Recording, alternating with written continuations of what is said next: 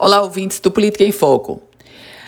A proposta de criação da Comissão Parlamentar de Inquérito para investigar a Arena das Dunas, essa já é dada como fato consumado. Por um motivo muito simples. Já são 10 assinaturas, portanto, o suficiente para a Assembleia Legislativa do Rio Grande do Norte criar a CPI da Arena das Dunas. Mais um passo foi dado.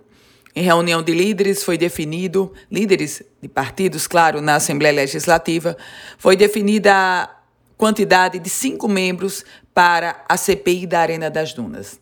Essa CPI que está sendo criada no âmbito da Assembleia Legislativa e terá duas implicações diretas.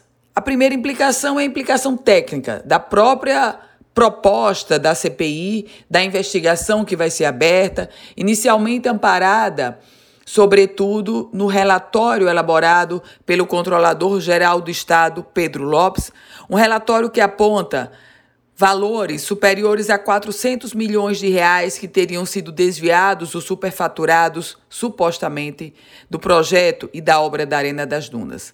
Mas há uma outra vertente, há uma outra implicação da CPI da Arena a implicação política. Meus caros ouvintes, cada contrato, cada negociação foi feita por um gestor. E alguns desses gestores que tiveram as suas canetas nesses contratos, hoje sob suspeita, estarão na disputa agora de 2020 por um cargo político, por um mandato.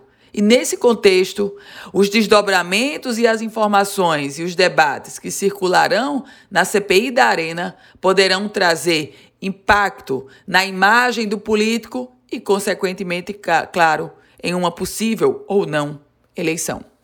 Eu volto com outras informações aqui no Política em Foco com Ana Ruth Dantas.